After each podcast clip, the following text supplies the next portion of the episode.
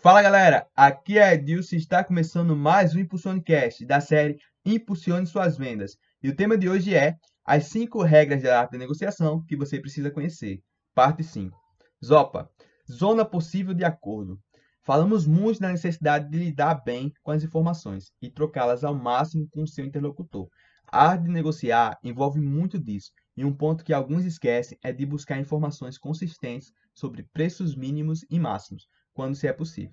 Existe casos em que uma empresa cede demais em seus preços, sem saber que a outra estaria disposta a pagar mais por aquela oferta. Para isso, as empresas devem definir seus preços-alvo e seus preços reserva, tanto de compra como de venda. Digamos que uma empresa queira vender certo produto pelo preço ideal de mil reais, que seria o preço-alvo, mas sabe que pode vender por no mínimo 850, preço reserva, e ainda obter lucro. Já a outra empresa tem como meta comprar por 750, mas aceitaria pagar até 950 pelo produto ofertado.